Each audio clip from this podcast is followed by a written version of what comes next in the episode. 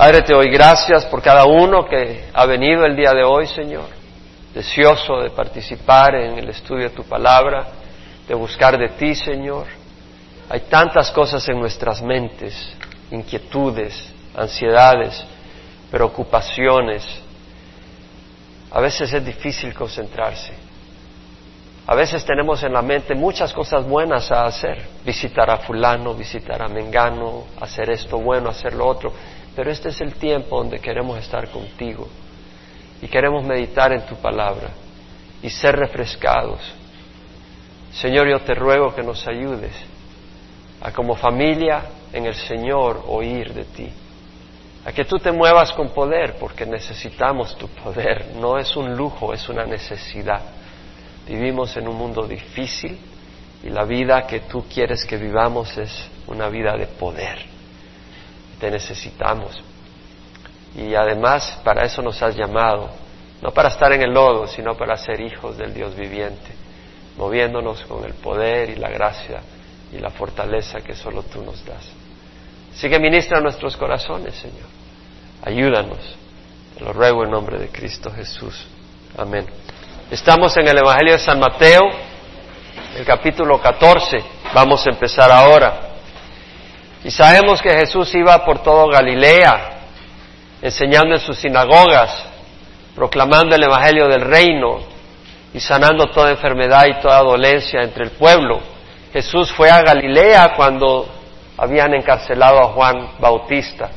Fue ahí cuando él subió a Galilea proclamando el Evangelio del reino y diciendo arrepentidos, el reino de los cielos se ha acercado. Creed en el Evangelio. Multitudes, grandes multitudes le seguían de Galilea, de Decápolis, de Jerusalén, de Judea y del otro lado del Jordán. Jesús se estableció en Capernaum, en la orilla noroccidental del mar de Galilea, al norte de Israel. Y ese era su centro de operación. No, es, no quiere decir que ahí se estancó, no quiere decir que ahí se quedó fijo, pero ahí pasaba, iba y venía. Iba por las distintas ciudades. Y sabemos de que antes de ir al monte donde llamó a los discípulos, tuvo ya sus confrontaciones con los judíos por sanar el día de reposo y por permitir que sus discípulos recogieran espigas el día de reposo. Supuestamente era una violación del día de reposo, no era cierto, pero era la acusación y fue la confrontación que tuvo Jesús. Luego de regresar del monte donde escogió a sus doce apóstoles, y donde dio el mensaje que se conoce como el, mensaje de las bienaventuranzas o el sermón, del, el sermón del monte, al regresar a Capernaum vuelve a tener confrontación porque los judíos lo acusan, los que venían de Jerusalén, de sanar y de sacar demonios por el poder de Satanás. Y él eh, les dijo que si era por el poder de Satanás, Satanás estaría dividido y su reino no pudiera haber perdurado. Pero vemos esa confrontación. Después de esta situación, vemos que el Señor, bueno, la, madre y los hermanos de Jesús vienen a llevarse a Jesús porque ese, está fuera de sí. ¿Cómo va a lograr eh, estar en poder si, si lo que está haciendo es confrontarse con la gente que está en liderazgo en Israel? Nunca va a lograr ser así el Mesías. Eh, pensaban que Jesús estaba fuera de sí, pero Jesús muestra que su madre y sus hermanos son aquellos que oyen la palabra de Dios y la obedecen de ahí sale a la orilla del mar de Galilea y empieza a hablar en parábolas a las multitudes que le siguen. Él se sube a una barca y desde la barca empieza a hablar en parábolas, en lenguaje eh, simbólico, como ya mencionamos, que una parábola es, un, es una historia que tiene una explicación espiritual, una aplicación espiritual, es una ilustración simbólica. Después de eso, después de de estar dirigiéndose a las multitudes en parábolas, Jesús se va al otro lado del mar de Galilea, hacia la zona de Gadara, y es ahí donde está la tormenta que viene y los apóstoles se asustan y Jesús está dormido y lo despiertan, maestro, no te importa que perezcamos, y el Señor para la tormenta. Cuando llegan al otro lado, a la zona de Gadara, tiene el encuentro con los endemoniados y él exorciza al endemoniado y muestra su poder sobre los demonios. Luego regresa el Señor hacia Capernaum. Y cuando regresa a Capernaum realiza varios milagros. Vemos que eh, resucita a la hija de Jairo que ha muerto y también sana a la mujer con el flujo de sangre. Después de esos eventos, el Señor pasa hacia Nazaret y en el área de Nazaret realiza muy pocos milagros porque la gente muestra mucha incredulidad y eso limitó al Señor en seguir haciendo milagros. Siguió andando por la área de Nazaret y luego envía a sus doce apóstoles a las aldeas a anunciar el Evangelio del Reino, a sanar enfermedades así como Jesús mismo lo había hecho y a proclamar el mensaje de arrepentimiento. Fue en esa situación que Él ha enviado a, los apóstoles a, llevar a cabo el mensaje del reino, que se le acercan los discípulos de Juan Bautista a decirle a Jesús que acababan de matar a Juan Bautista. Y es ahí donde empezamos el capítulo 14. Seguimos, la seguimos el, el hilo de lo que hemos compartido y lo hemos hecho todos los días con un propósito. Estos son hechos verídicos, estas no son historietas, estas son historias reales y tienen el poder de Dios porque en ellas encontramos la palabra de Dios. Y a mí me encantaría estar ahí y ver lo que está pasando. Bueno, no es difícil, por eso tenemos su palabra y podemos ir y ver lo que estaba pasando. Y en el capítulo 14 vamos a ver lo que ocurre cuando le cuentan a Jesús que muere Juan Bautista. Y dice, por aquel tiempo Herodes el tetrarca oyó la fama de Jesús y dijo a sus sirvientes, este es Juan el Bautista, él ha resucitado de entre los muertos y por eso es que poderes milagrosos actúan en él, porque Herodes había prendido a Juan, lo había atado y puesto en la cárcel por causa de Herodías, mujer de su hermano Felipe porque Juan le decía, no te es lícito tenerla. Y aunque Herodes quería matarlo, tenía miedo al pueblo porque consideraban a Juan como un profeta. Este Herodes, el tetrarca, es Herodes Antipas. Cuando nació Jesucristo, quien gobernaba era Herodes el Grande. Este hombre era un asesino, había matado a una de sus esposas, tenía varias esposas y había matado a tres hijos, eh, porque estaban sido acusados de, que tramaban contra, él. Entonces Herodes el Grande había matado a sus propios parientes. Si tú huelías a que no, no, no era compatible con él, él te hacía desaparecer del mapa sin ningún problema. Y este Herodes el Grande, que fue rey de, los judíos por título del Senado romano, él reinó sobre Jerusalén, Judea, Samaria, Galilea y al noreste. Cuando él murió en el año 4 antes de Cristo, el reino se dividió en tres secciones, una para uno de sus hijos, Arquelao, Herodes Arquelao, que heredó lo que era Jerusalén y, Judea. Luego tenemos a Antipas, que heredó Galilea y Perea. Perea es la zona noreste del mar salado por el, río Jordán, por donde estuvo ministrando eh, Juan Bautista. Y la otra sección se la dio a Felipe, que es la sección noreste de Israel. Entonces, el Herodes que mandó a matar a los niños en Belén era Herodes el Grande. Cuando él murió, en el año 4 antes de Cristo, el que quedó en Galilea era Antipas. ¿Se acuerda que cuando Jesús huyó, o sea, José con María hacia Egipto, porque Herodes el Grande quería matar a Jesús. Cuando murió Herodes el Grande, José y María traían a su niño y venía hacia, hacia Belén, pero cuando supo que en Judea estaba reinando Arquelao, Arquelao, que era un rey sumamente déspota, de hecho los samaritanos y los judíos se fueron a quejar con Roma y de ahí quitaron a Arquelao y lo enviaron fuera y se quedaron gobernadores romanos gobernando lo que era Judea entonces José María llevaron al niño a Nazaret, que es en área de Galilea, y ahí estaba Herodes Antipas. Este Herodes Antipas es el que manda y mata a, Juan Bautista, pero este Herodes Antipas era un hombre, o Herodes el tetrarca. Tetrarca quiere decir una persona que gobierna sobre una cuarta parte de una provincia. Ahora, la zona de Israel fue dividida en tres partes, no en cuatro. Siempre se usó el, título de tetrarca de todas maneras. Pero este Herodes Antipas también era un hombre malvado y perverso. Herodes Antipas, en su camino hacia Roma, pasó a ver a su, a su medio hermano Felipe y le gustó a la esposa de Felipe. Entonces la esposa de Felipe decide divorciarse o de dejar a su esposo Y Herodes eh, Antipas decide dejar a su esposa y llevarse a la esposa de su hermano, que es Herodías. Era un hombre malvado, era un hombre perverso, era un hombre adúltero, lo mismo que Herodías era una mujer adúltera y perversa.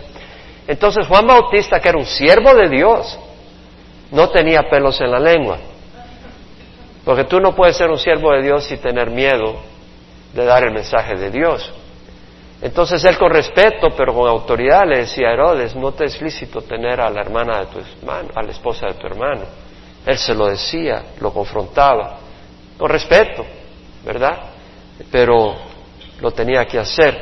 A Herodes eso no le gustó, mucho menos a Herodías. Entonces, aunque Herodes quería matarlo, tenía miedo al pueblo porque consideraban a Juan como un profeta. Aquí vamos pongamos atención en esto porque vamos a entender un poco más el carácter de Herodes. Veremos que Herodes es un hombre con miedo, con autoridad pero con miedo. No te engañes, gente con mucho poder puede ser gente motivada por miedos, aunque sean poderosos y parezcan que no tienen miedos. Todo el mundo tiene temor a algo. Y vemos acá que este hombre tenía miedo al pueblo porque consideraban a Juan como un profeta. Pero en otras palabras no lo quería matar porque dice, si no, el pueblo se me tira encima.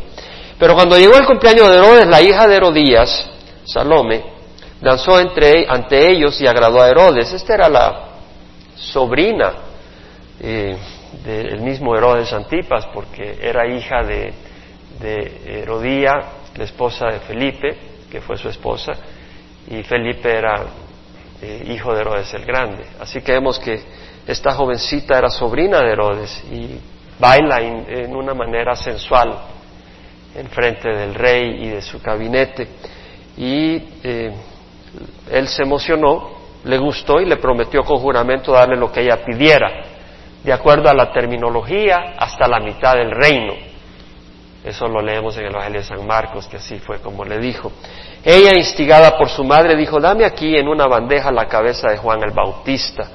Y aunque el rey se entristeció a causa de sus juramentos y de sus invitados, ordenó que se la dieran y mandaron a decapitar a Juan en la cárcel. Trajeron su cabeza en una bandeja y se la dieron a la muchacha y ella se la llevó a su madre. Los discípulos de Juan llegaron y recogieron el cuerpo y lo sepultaron, fueron y se lo comunicaron a Jesús. Pareciera una historia breve, y, ya más y no más. Pero aquí hay mucha enseñanza. Y pudiéramos eh, escarbar mucho acá en esta, en esta narración y pasar hasta varios domingos meditando en varias cosas. Pero no quiero pasar así de pasadita, quiero que meditemos en algunas cosas. No me voy a tirar más que este domingo en esto y, y espero ir a la alimentación de los cinco mil también cubrir eso. Pero, número uno, quiero que notemos que Herodes Antipa era un hombre de poder, era gobernador de la Galilea y de Perea, pero era movido por temores, pero no por temor a Dios. Todos somos movidos por temores, por tu vida, por lo que sea. Ojalá que seamos movidos por uno solo, el temor santo a Dios. Hace una gran diferencia en cómo vas a vivir la vida. Y hay gran sabiduría, el temor a Jehová es el principio de la sabiduría. Los demás temores son necedad. Vamos a ver, él quería matar a Juan por insistencia de Herodías, pero temía al pueblo. Usted puede ver el versículo 5. Aunque Herodes quería matarlo, tenía miedo al pueblo. ¿Por qué? El pueblo lo consideraba un profeta. Entonces vemos que este hombre quería matar a Juan Bautista porque Juan le había dicho lo que no quería oír, número uno. Y segundo, porque su mujer le decía, acábalo, acábate esa cucaracha, yo la quiero ver aplastada, con un odio. Y él quería matarlo, pero no podía, pero tenía ese miedo, estaba con ese miedo. Por otro lado, si vamos al Evangelio de San Marcos, en el capítulo 6, que también narra esto brevemente, nos cuenta Marcos, en el versículo 17, que aunque Herodes mismo había enviado a prender a Juan y lo había encadenado en la cárcel por causa de Herodías, mujer de su hermano Felipe, pues Herodes se había casado con ella, porque Juan le decía a Herodes, no te es lícito tener a la mujer de tu hermano. Herodías le tenía rencor y deseaba matarlo, pero no podía, porque Herodes temía a Juan, sabiendo que era un hombre justo y santo, y lo mantenía protegido. Y cuando lo oía se quedaba muy perplejo, pero le gustaba escucharlo. Es decir, Herodes quería matar a Juan en cierta manera porque lo había confrontado y su mujer le decía, acábalo. Pero por otro lado, él tenía miedo a la multitud y también tenía miedo a Juan Bautista porque él mismo sabía que Juan era un hombre justo y santo. Dijo, yo no voy a matar a un hombre justo y santo, no vaya a ser que me caiga una maldición o algo. No, no quiero matar. Tenía miedo de ese hombre porque era un hombre santo y justo. tiene poder aunque... Entonces vemos acá de que hasta le, se quedaba perplejo y le gustaba escucharlo. Hay personas que le gusta venir a la iglesia, ¿verdad? Y oír un poco. Cuidado, se necesita más. Es de rendir el corazón al Señor. Es de rendirle nuestro corazón. Este hombre estaba motivado por los temores. Y por último, vemos de que en el versículo 9 el rey se entristeció, el capítulo 14 de San Mateo, estamos en Mateo ya. El rey se entristeció a causa de sus juramentos y de sus invitados. En otras palabras, él tenía miedo de perder el respeto de sus amistades. Y había hecho un juramento. Y se entristeció porque ya había hecho ese juramento y ahora estaba entre la espada y la pared. Tenía miedo del pueblo, tenía miedo de Juan Bautista y tenía miedo de perder a sus amistades. Tres temores. En ninguna vemos tenía temor santo de Dios. Y al final y al cabo terminó obrando por miedo a perder a sus amistades y el respeto de sus amistades y terminó matando a Juan Bautista. Herodes, todo giraba alrededor de sus intereses mundanos y su comodidad sin temor a Dios. Porque no vemos que tuvo temor a Dios. Si hubiera tenido temor a Dios, no toca a Juan Bautista. Entonces vemos que terminó insultando a Dios y condenándose eternamente. En Proverbios 8:36 leemos, el que peca contra mí a sí mismo se daña, todos los que me odian aman la muerte. Lo que quiere decir es de que si tú, por proteger tu vida, rechazas a Dios, vas a destruir tu vida. Es una necedad. Si tú, por proteger tu comodidad, si tú por tu propia, por, por vivir la suave en este mundo, por vivir con placeres, por ser el, el rey, tener poder, tener pertenencias, le das la espalda a Dios, vas a perder. Porque en la otra vida vas a estar en el infierno. Si tú quieres realmente bendecirte, rinde tu corazón al Señor. Eso es sabiduría. Porque Él es un Padre a los que le buscan. Él es un Dios de amor a los que vienen a Él. Él no vino a destruir, vino a salvar. Pero aquellos que rechazan su camino, su luz, van a sufrir su juicio, porque Dios es un Dios santo y es un Dios de justicia. El temor al hombre es un lazo, dice Proverbios 29, 25, pero el que confía en Jehová estará seguro. Aquí vemos Herodes con temor a lo que sus amigos iban a pensar. Fue un lazo, terminó asesinando a un siervo de Dios. Y tú dices, bueno, ¿y qué tal si yo por servir al Señor me matan? No temas. El Señor dijo, no temáis a los que matan el cuerpo, pero no pueden matar el alma. Temed a aquel que puede hacer perecer tanto el alma como el cuerpo en el infierno. Es a Él a quien debemos de temer. Al que puede hacer perecer el cuerpo como el alma en el infierno. Interesante que Herodes ofreció su posición hasta la, de, su posesión hasta la mitad del reino. Pídeme lo que quieras hasta la mitad del reino. Ya dijo, la hija de, de Herodías le dice, dame la cabeza de Juan Bautista. Y, y Herodes lo manda a matar. Herodes se equivocó. Herodes tenía autoridad sobre Juan Bautista, pero Juan Bautista no era posesión de él. La vida, tú no posees a nadie. Ni yo ni tú posees a nadie. Tus hijos tú no los posees. Son hijos de Dios. Tú eres administrador de esos niños. Y aun si no eres cristiano, no los posees. Tú eres administrador de esos niños. La vida le pertenece a Dios únicamente.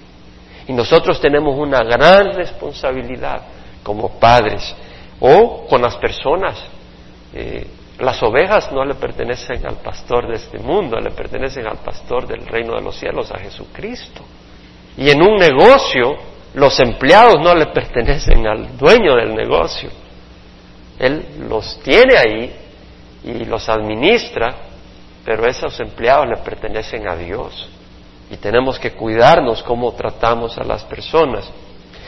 Otra cosa que me impacta cuando leo la historia de Herodes es que él era un gran profeta de Dios. Estoy hablando de Juan Bautista, cuando leo la historia de Herodes matando a Juan Bautista, es que Juan Bautista era un gran profeta de Dios, no había ningún profeta más grande que él, porque él introdujo al Mesías al mundo, qué gran privilegio. Y sin embargo muere tan vanamente. No es aquello que muere en una batalla peleando como decir David si hubiera muerto peleando contra los filisteos, los enemigos. Nada, muere de una manera tan vana. Una muchacha empieza a bailar sensualmente. A Herodes le dice, oye, qué bonito, estoy emocionado, pídeme lo que quieras. La cabeza de Juan Bautista está bien. Córtenle la cabeza. Y le cortan la cabeza a un gran siervo de Dios. ¿Que acaso no está Dios ahí? ¿Que acaso Dios no puede proteger a sus hijos? ¿Que acaso Dios no puede proteger a sus siervos para permitir que en una manera tan tonta vayan y maten a uno de sus siervos? ¿Que acaso Dios no está ahí? Claro que está ahí. Por eso nos dice Proverbios 3, 5, 7, confía en Jehová con todo tu corazón y no te apoyes en tu propio entendimiento. En todos tus caminos reconócele y Él enderezará, Él enderezará tus sendas. No seas sabios a tu propia inteligencia. Teme al Señor y haz el bien. Es decir, nosotros no podemos entender por qué el Señor puede permitir cosas. De todas maneras, todos nos vamos a ir de este mundo de una o de otra manera. Dios puede escoger que sea a través de una enfermedad, puede escoger que sea a través de un accidente, o que alguien loco anda disparando por ahí en la calle y chas, te tiraron un balazo y ahí te moriste. O tú vas caminando y te tropezaste y te mataste. Bueno, de alguna manera nos tenemos que ir, no nos vamos a ir todos saludables ahí al cielo.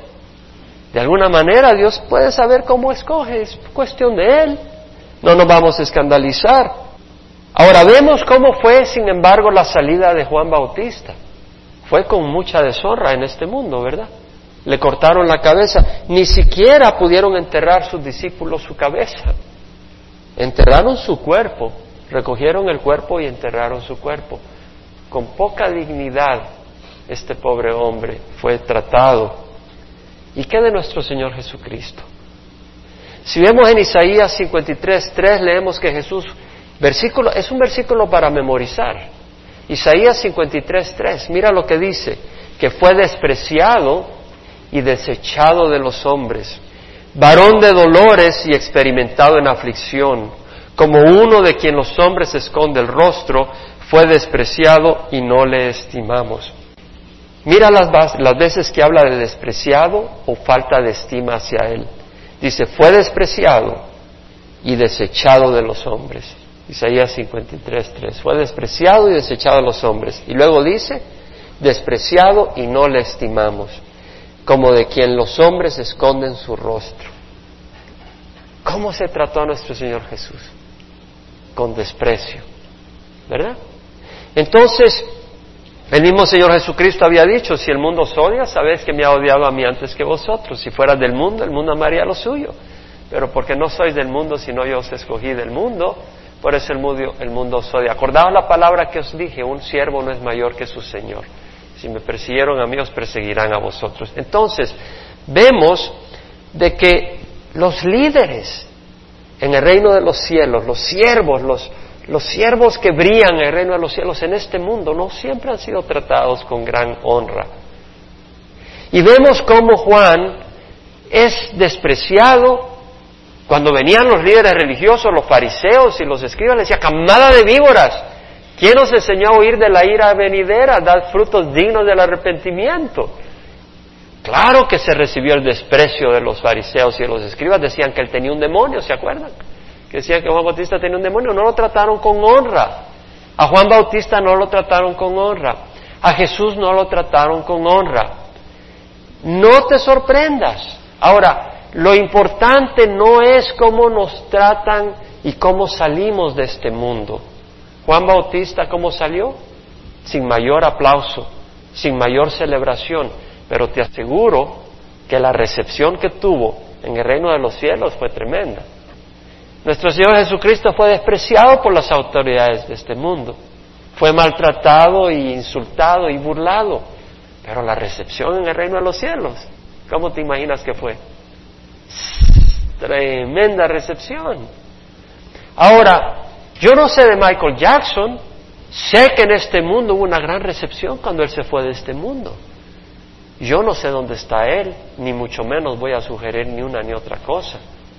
Pero no es cómo sales de este mundo lo que es importante. No es los monumentos que ponen a tu nombre. No es que pongan en alguna pared tu nombre y lo, lo pongan con, con adornos de oro y todo eso. Lo que importa es cómo te van a recibir en el otro mundo. Y eso es lo más importante. Y no pongas tu peso en cómo el mundo te trata acá. Pon tu peso en cómo el, cómo el Señor te va a recibir allá. Porque acá podrás vivir 10, 15, 20, 30, 50 años. Pero allá vas a vivir toda la eternidad. Donde queremos ser bien recibidos es en el reino de los cielos. De hecho, si este mundo te aprecia y te recibe con grandes aplausos, mm, cuídate Jesús dijo, yo no soy de este mundo. Este mundo lo, crucificó. Así que cuídate. Ahora, vamos ahora a leer la multiplicación de panes. después de este suceso, vienen los apóstoles, porque han ido a compartir sobre el reino de los cielos a las aldeas y todo. Vienen los apóstoles, Jesús va hacia Capernaum y vemos acá que Jesús va a la orilla de Bethsaida, está por Capernaum, que es en la orilla noroccidental, y va hacia el norte en, el, en, barco, en, una lancha, se va con los apóstoles, buscando un lugar desierto. Bethsaida era una ciudad que está en la orilla norte, pero eh, por ahí había algunos lugares desiertos. Desierto no quiere decir sin, sin humedad, no quiere decir sin vegetación, quiere decir sin población no eran cultivados, eran lugares silvestres. Y Jesús va buscando hacia, hacia Bethsaida, un lugar tranquilo para descansar con sus apóstoles, porque iban y venían y no tenían descanso. Pero la multitud se da cuenta que Jesús iba para allá y empiezan a ir caminando. Y, y, ven el barco y empiezan a ir la lancha y van buscándolo. Y lo agarran cuando llega ahí con la gran multitud. No lograron hallar descanso pero Jesús en vez de esconderse les ministra. Y en esa ministración muestra su preocupación por ellos y su compasión y los alimenta, alimenta a cinco mil hombres, más sus mujeres y hijos, habían como unas quince mil personas. Jesús las alimenta milagrosamente. Al alimentarlos milagrosamente, ellos quieren hacerlo a el rey, se dan cuenta que él es el profeta que Moisés profetizó que vendría y quieren hacerlo rey y él se esconde. Y esta es la historia que vamos a leer entre el versículo 13 y 21, pero hay muchas enseñanzas acá también. Dice que al oírlo Jesús se retiró de ahí en una barca solo a un lugar desierto. Cuando la multitud lo supieron, le siguieron a pie desde las ciudades. Sé que ese lugar hacia donde se retiró fue Bethsaida, porque Lucas habla de esto y dice que fue en Bethsaida, en el área de Bethsaida. Los cuatro evangelistas, Mateo, Marco, Lucas y Juan, comentan este evento de la multiplicación de panes. Y podemos ponerlos todo toda la historia junta. Dice que al desembarcar vio una gran multitud y tuvo compasión de ellos y sanó a sus enfermos. Al atardecer se le acercaron los discípulos diciendo el lugar está desierto y la hora es ya avanzada, despide pues a las multitudes para que vayan a las aldeas y se compren alimentos.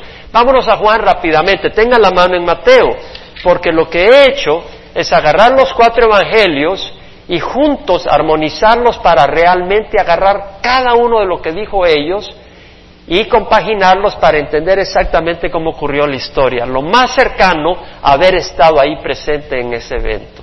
Y es hermoso porque vemos, número uno, de que fue por Bethsaida, eso lo dijo Lucas, y Juan menciona que es en un monte, o sea que es en una, en una zona montañesa, eh, montañesca, en una colina.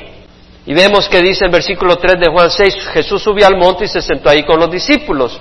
Y además nos tira una información adicional Juan de que era por la Pascua judía y por marzo-abril. O sea que ha haber sido muy lindo los campos en ese tiempo. Y vemos de que Jesús, alzando los ojos y viendo que una gran multitud venía a él, dijo a Felipe, ¿dónde compraremos pan para que coman estos?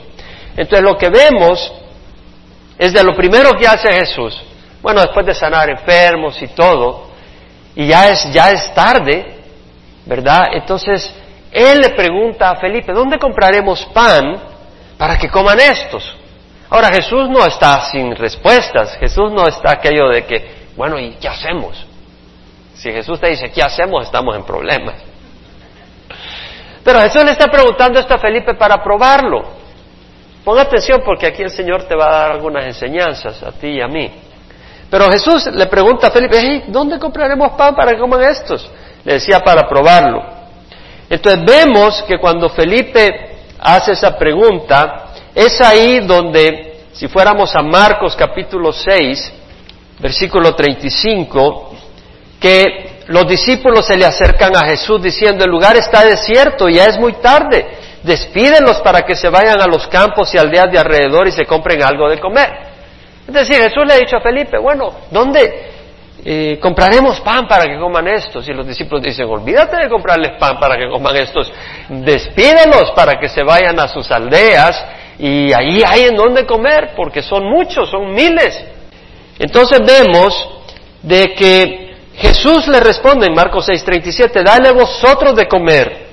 Y ellos le dijeron, ¿quiere que vayamos y compremos 200 denarios de pan y les demos de comer? Un denario equivale al salario de un día.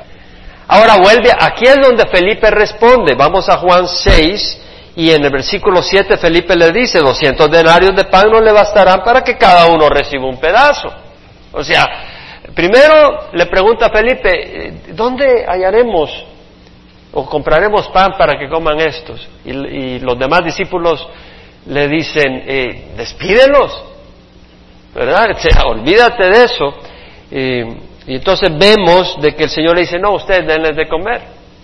Entonces vemos de que los discípulos le dicen, quiere que vayamos y compremos 200 denarios de pan y es ahí donde vemos que una vez más Felipe dice, 200 denarios no alcanzan para que cada uno reciba eh, un pedazo. Fue ahí entonces cuando Jesús pregunta en Marcos 6:38, bueno, ¿cuántos panes tenéis? Aquí se está poniendo ya más seria la cosa. ¿Cuántos panes tenéis? Estamos hablando de alimentar a 15 mil personas. ¿Cuántos panes tenéis? ¿Qué pregunta la que hace el Señor? ¿Cuántos panes tenéis? Y bueno, vemos en Juan de que Andrés, versículo 8, uno de sus discípulos, Andrés, hermano de Simón Pedro, dijo a Jesús, hay un muchacho que tiene cinco panes de cebada y dos pescados, pero ¿qué es esto para tantos? Entonces ahí vamos a Mateo, capítulo 14, donde Mateo nos cuenta que Jesús dice, tráemelos, o sea, pide los panes. Mateo capítulo 14, versículo 18, le dijo, tráemelos acá. Entonces viene Andrés y trae al muchacho, que trae cinco panes y dos peces. Y en versículo 19 de Mateo, 15, Mateo 14 leemos que ordenando a la muchedumbre que se recostara sobre la hierba, tomó los cinco panes y los dos peces, levantando los ojos al cielo, bendijo los alimentos y partiendo los panes se los dio a los discípulos y los discípulos a la multitud. Leemos que el Señor da gracias también cuando eh, recibe los panes, eso dice Juan en capítulo 6, versículo 11. Y comieron todos y se saciaron y recogieron lo que sobró de los pedazos, doce cestas llenas. O sea que Jesús le dio los panes a los discípulos y los discípulos se lo iban dando a la multitud. Leemos de que el Señor le pide que se, se sienten en grupos de cincuenta y de cien. Es así como los reparte el Señor antes de empezarle a dar de comer. En Juan capítulo 6 versículo 14 Dice que la gente al ver la señal que Jesús había hecho decía verdaderamente es el profeta que había de venir al mundo, por lo, que Jesús dándose cuenta de que iban a venir y llevárselo por la fuerza para hacerle rey, se retiró otra vez al monte él solo. Entonces vemos la historia, ¿verdad? Jesús va al otro lado del, del mar, está en la zona de Capernaum, va en barco, va hacia la zona de Bethsaida, que está al norte, va a un lugar desierto, no en la ciudad, está la multitud, la, multitud, la muchedumbre, Jesús sana, ya se ha hecho tarde. Entonces Jesús le pregunta a Felipe, eh, ¿dónde eh, conseguimos algo para comer? ¿Dónde compramos algo para comer? Y vemos que los discípulos le dicen, no, despídelos, que se vayan. ¿Dónde vamos a, darle de comer a toda esta gente? Y él les dice, ustedes denles de comer. Y dice, con 200 denarios de pan, ¿quieres que compremos 200 denarios de pan? Y Felipe dice, pero 200 denarios de pan no sirven ni para un pedacito de pan para cada uno con tanta gente. Y el Señor dice, bueno, ¿cuántos panes tenéis? Y va Andrés y, busca y hay un niño que tiene cinco panes y dos peces. Y el pobre niño dice, mis pancitos. Y dice, aquí tengo a alguien que tiene cinco panes y dos peces. Y dice, tráelo. Y trae los panes y Jesús agarra los panes, los dos peces, da gracias a Dios, los bendice y empieza a dárselo a los discípulos. Y ellos empiezan a repartir y vienen y siguen viniendo y el Señor sigue dándole. Y bueno, ¿y dónde sale todo esto? Vemos el poder creativo de Dios y alimenta toda la muchedumbre. Y hasta sobran doce cestas de panes. Y vemos que la, la, multitud se da cuenta que Jesús es el profeta que había de venir y lo quieren hacer rey, pero el Señor se les escapa. ¿Entendimos la historia? Y es hermoso usar los cuatro evangelios. A mí me encanta porque tengo la mente de un detective también. Y, cuando, y sobre todo cuando se trata de la palabra de Dios, le entro con ganas, porque me gusta estar ahí. No quiero perderme ni un pedacito. Y si tú te vas a ver las películas, le meten tanta mentira que uno no sabe qué es verdad y qué es mentira. Y mejor la palabra del Señor. Pero quiero mencionar varias cosas. Una, si tú te das cuenta en Marcos 6:31, solo te lo voy a mencionar, dice que habían muchos que iban y venían y ellos no tenían tiempo ni siquiera para comer. Fue por eso que Jesús le dice, vamos al otro lado del mar, a un lugar retirado. No había ni tiempo para comer. Y lo primero que quiero enseñarte, o que creo que el Señor nos quiere enseñar acá, entre varias cosas que quiero traer a la atención nuestra, es que el servicio a Dios es trabajo intenso. El servicio a Dios no es para holgazanes. El servicio a Dios es para gente diligente, para gente que está dispuesta a tomar en serio la obra. El ser discípulo del Señor no solo es un privilegio, es una responsabilidad, porque hemos recibido del Señor un llamado.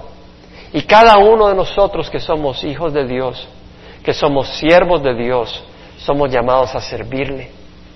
Y el servicio requiere diligencia y requiere sacrificio.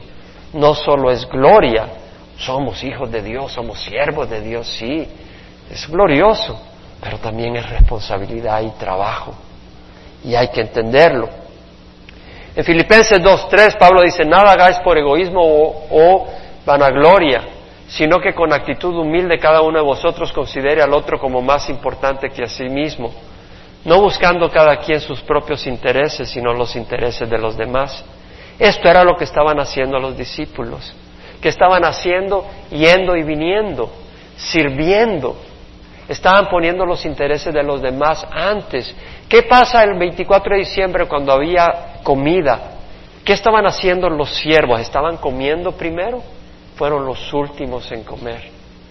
Los siervos estaban ahí sirviéndoles a ustedes, fueron los últimos en comer. Porque siempre el siervo del Señor debe de poner a las ovejas de Dios primero antes que a sí mismo. A veces tú quieres hacer algo, pero antes de hacerlo considera primero cuál es la voluntad del Señor. Tienes que poner a otros antes que a ti. Tú no te puedes poner a ti antes que a los demás y ser siervo de Dios. Es un problema. No vas a poder servir. Para ser siervo de Dios debes de amar a Dios y debes de amar a sus ovejas. Entonces, lección número uno. Número dos, Jesús usa a discípulos en situaciones imposibles. No había alimento ni para los discípulos, porque Jesús tenía doce apóstoles, pero tenía ya un buen grupo de discípulos. Y vemos de que Jesús no tenía alimento ni para sus discípulos ni para sus apóstoles, ellos mismos no tenían suficiente alimento. Pero vemos de que ahí los usa el Señor, los usa para alimentar a todo el rebaño que estaba ahí, a quince mil personas. Dios nos usa en medio de grandes necesidades aún en medio de nuestra propia necesidad. ¿Tenían necesidad de comer los discípulos? ¿Qué piensas? Con cinco panes y dos peces no la hacen todos ellos. Ya me imagino que Pedro era un buen comelón. Y los demás, y los discípulos. Con cinco panes y dos peces no la hacen. Ellos tenían su propia necesidad.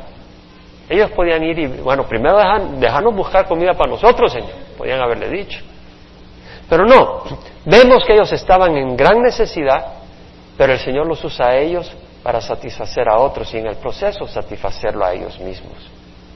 Entonces, Dios nos usa en medio de grandes necesidades, aún en medio de nuestra gran necesidad. Tú nunca digas, yo no voy a servir hasta que resuelva mis problemas.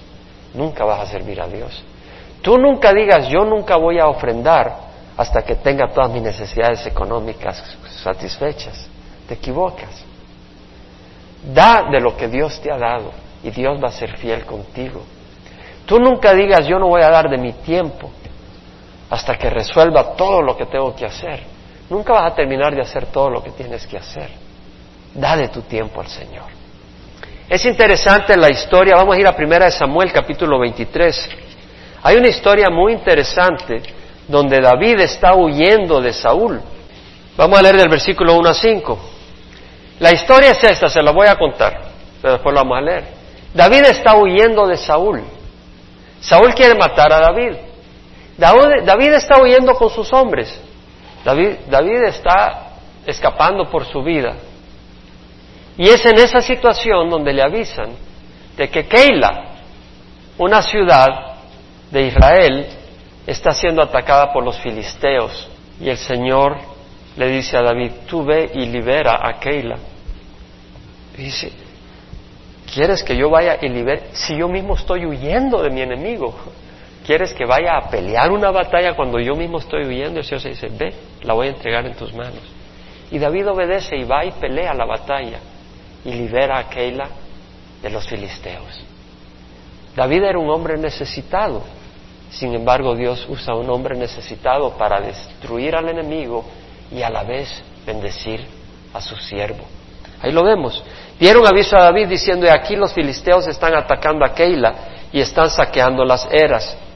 Entonces consultó David al Señor diciendo, ¿debo ir a atacar a estos filisteos? Y el Señor dijo a David, ve, ataca a los filisteos y libra a Keila. Pero los hombres de David le dijeron, he aquí estamos con temor aquí en Judá, ¿cuánto más si vamos a Keila contra las filas de los filisteos? De nuevo David consultó al Señor y el Señor le respondió y dijo, levántate, desciende a Keila, pues entregaré a los filisteos en tu mano. Y David y sus hombres fueron a Keila, pelearon contra los filisteos y él se llevó sus ganados y los hirió con gran mortandad. Así libró David a los habitantes de Keila. ¿Te das cuenta? Te digo que Dios no va, tú no puedes esperar a que estés sin problemas para servir al Señor. Tú no puedes esperar a que no tengas necesidad para suplir necesidad a otras personas. Dios te quiere usar a ti en medio de tu necesidad, en medio de tus problemas. Dios te quiere usar a ti. Otra cosa, Dios nos pone en situaciones imposibles para hacer lo imposible y traer gloria a Dios. A Dios le encanta ponerte en situaciones imposibles para mostrar que Él vive y mostrar su poder a favor de los suyos. En Lucas 1.37, cuando el ángel se le, apareció a María y le dijo que iba a tener al Mesías, le dijo ninguna palabra será imposible para Dios, es decir, ninguna, ninguna cosa, dice la, la, Biblia, pero realmente la palabra usada es ninguna palabra, ninguna promesa de Dios será imposible para Dios. Entonces, si Dios nos dice, dales de comer, no es imposible para Dios darles de comer nosotros tenemos que estar dispuestos. ¿A dónde tenemos que ir? A Jesús. Él se encargará de ver cómo. Pero no, no huyamos del llamado porque no tenemos los recursos. No huyamos del llamado por no tener los recursos. Obedece al Señor y Él te va a dar los recursos. Dios es poderoso para hacer todo mucho más abundantemente lo que pedimos o entendemos según el poder que obra en nosotros, dijo Pablo. Él es poderoso. Y cuando Dios obre, porque obra, nunca nos olvidemos que hay que darle la gloria a Dios. Pues dice la palabra, al único Dios y sabio, por medio de Jesucristo sea la gloria para siempre. Amén. Primera de Pedro, Pedro escribe en 4.11, el que habla, que hable conforme a las palabras de Dios. Es decir, si tú vas a hablar la palabra de Dios, habla la palabra de Dios. Y si es la palabra de Dios, no tienes ninguna gloria que recibir, dale la gloria a Dios. El que sirve, que lo haga por la fortaleza que Dios da. Si tú sirves, Dios te va a dar la fortaleza. No tiene la fortaleza. Tú dices, tú, tú estás sin energías. Y dice, si yo paso sin energías, ¿qué voy a ir a servir? Sirve y Dios te va a dar la energía. Y te vas a dar cuenta. Entonces dice, el que sirve, que lo haga por la fortaleza que Dios da. Dios te va a dar una fortaleza. Y si Dios te da la fortaleza, cuando te la dé, no digas, ah, dale la gloria al Señor. Para que en todo sea Dios glorificado mediante Jesucristo, a quien pertenecen la gloria y el dominio por los siglos de los siglos. Amén. Pablo dice en 1 Corintios 4, 7, ¿quién te distingue? ¿Qué tienes que no has recibido? Y si lo has recibido, ¿por qué te jactas como que si no lo hubieras recibido?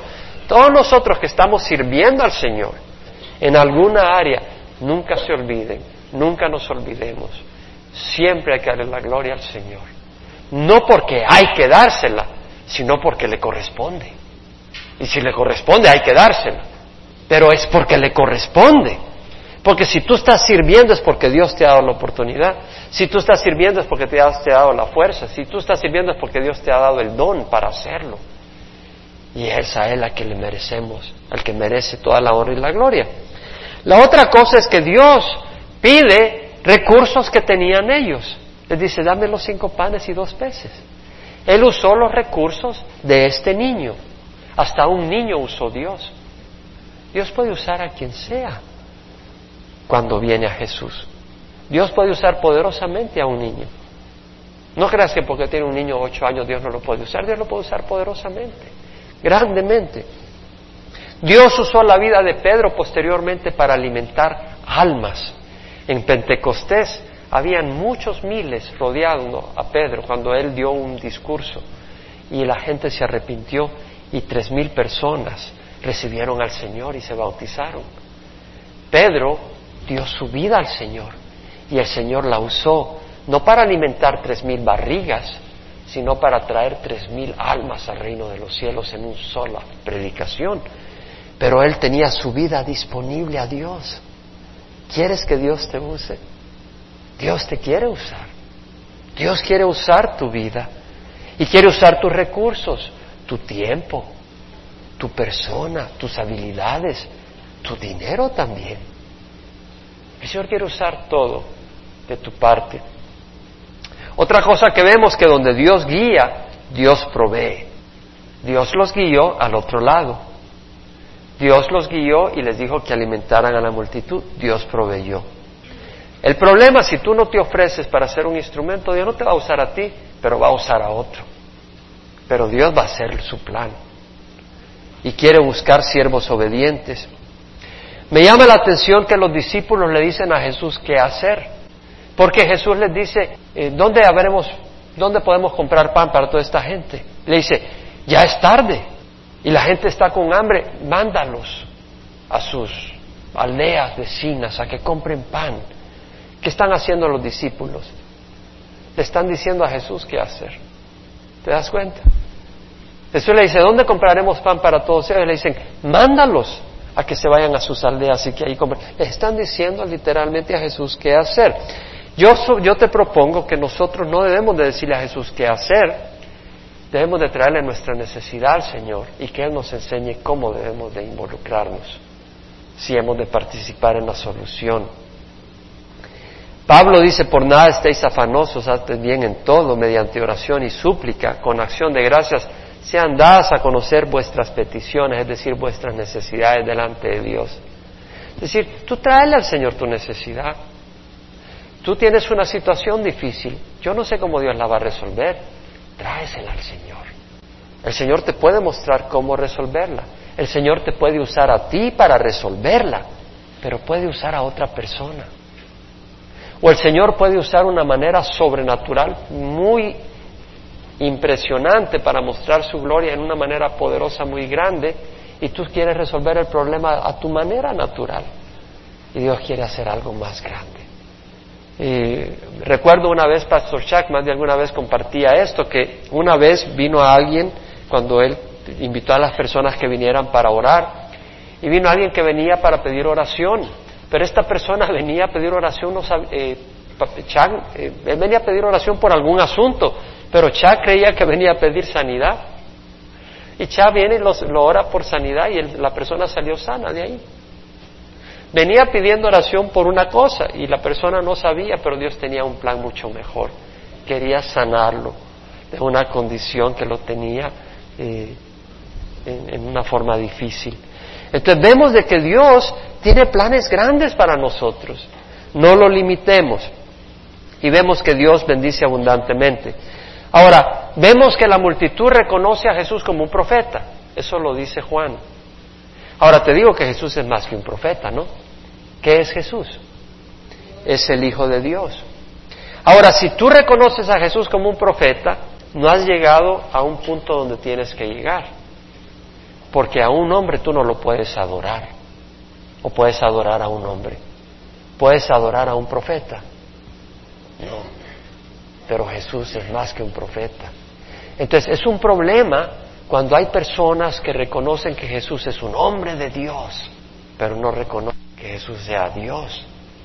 Y ahí tenemos a los testigos de Jehová, por ejemplo, que reconocen que Jesús fue un gran hombre, un ángel que Dios creó y que vino al mundo, pero no lo reconocen como Dios. Y por eso no lo pueden adorar. Pero es un problema, porque cuando tú no reconoces el origen divino de Jesucristo, está rechazando el testimonio de Dios, de su mismo Hijo, y no le estás adorando. Y los únicos que van a entrar al reino de los cielos son los que doblan rodilla a Jesucristo. Si tú le doblas rodilla a Buda, a fulano, a Mengano, pero no a Jesucristo, tú no tienes acceso al reino de los cielos. ¿Qué dice la palabra del Señor? En Éxodo 20, 3 al 6, que dice, no tendrás otros dioses aparte de mí no haráis ídolo, ni semejanza alguna de lo que está arriba en el cielo, ni abajo en la tierra, ni en las aguas debajo de la tierra. No les adorarás ni les servirás, porque yo Jehová tu Dios soy un Dios celoso que castigo la iniquidad de los padres sobre los hijos hasta la tercera y cuarta iniquidad, hasta la tercera y cuarta generación de los que me aborrecen, pero muestro misericordia a, muchos que me obedecen los mandamientos y me aman. Entonces vemos que el Señor prohíbe tener otros dioses. Vemos que el Señor eh, dice que solo se puede adorar a Dios. Cuando Jesús es tentado por Satanás y le dice, si te me, adoras, te arrodillas y me adoras, te doy todos estos reinos. Jesús le dijo, vete de, vete de aquí, Satanás, que está escrito, al Señor tu Dios adorarás y solo a Él servirás. Solo a Dios se le puede adorar. ¿Y qué dice Filipenses?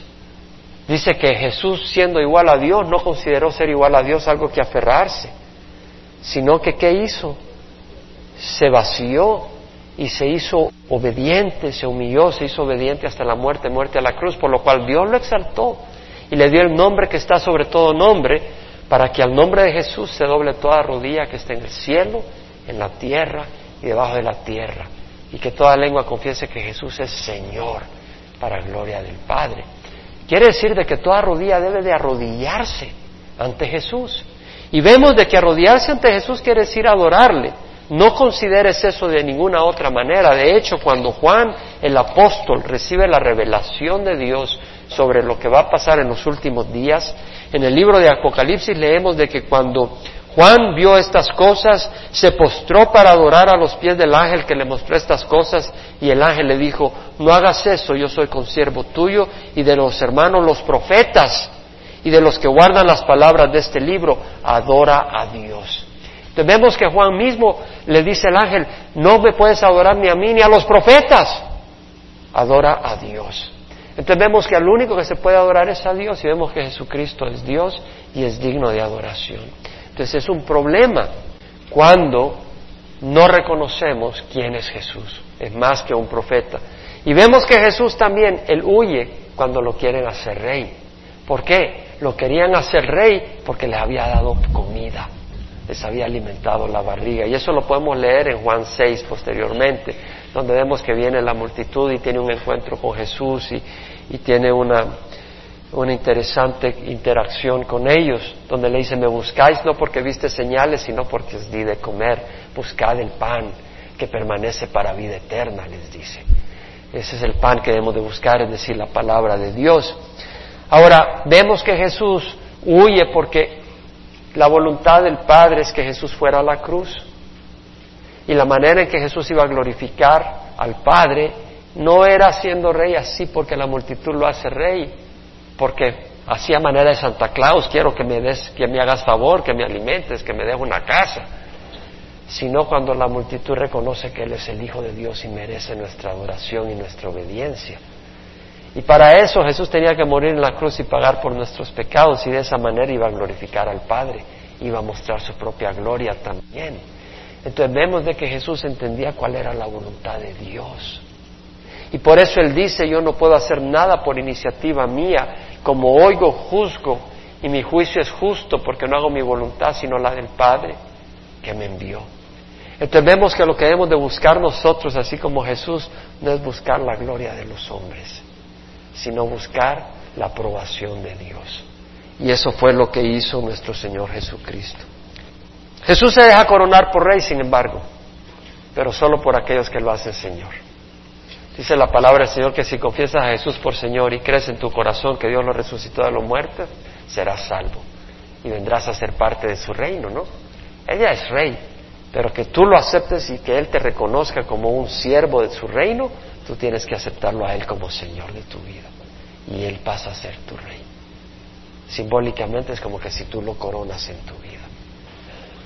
Padre, yo te doy gracias, Señor, porque tú eres bueno y porque realmente tú nos enseñas muchas cosas.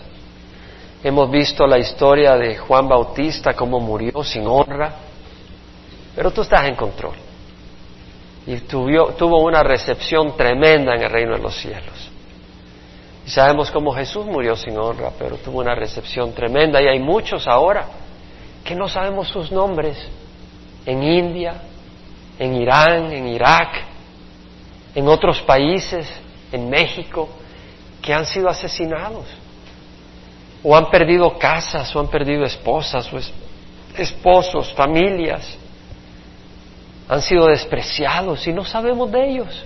No salen los periódicos, no hay monumentos, no hay fama, salieron de este mundo como un perro, murieron como un perro ante los ojos del mundo. Sin embargo, en el reino de los cielos han sido recibidos con gran gloria. Señor, ayúdanos a entender lo que es importante. Y gracias, Señor, que tú eres un Dios de compasión. Tuviste compasión de la multitud y le diste de comer, pero también les diste la palabra de vida. Y aún hoy en día tú nos das de comer. Y tú no nos dejarás abandonados, sea cualquiera que sea nuestra necesidad. Y tú tienes poder para satisfacerla. Y dejamos nuestra situación y nuestros problemas en tus manos, porque en tus manos es maravilloso. Y Señor, si has tocado el corazón de alguno que quiere servir, si el Señor te tocó para servir, pues acuérdate, hay oportunidades. Sé obediente al Señor y da de tu tiempo, da de lo que el Señor te da para servirle. Padre, te damos gracias, te ruego que esta semana sea de bendición en nuestras vidas y que nuestras vidas sean de bendición a tu nombre. Guárdanos, ten misericordia de nosotros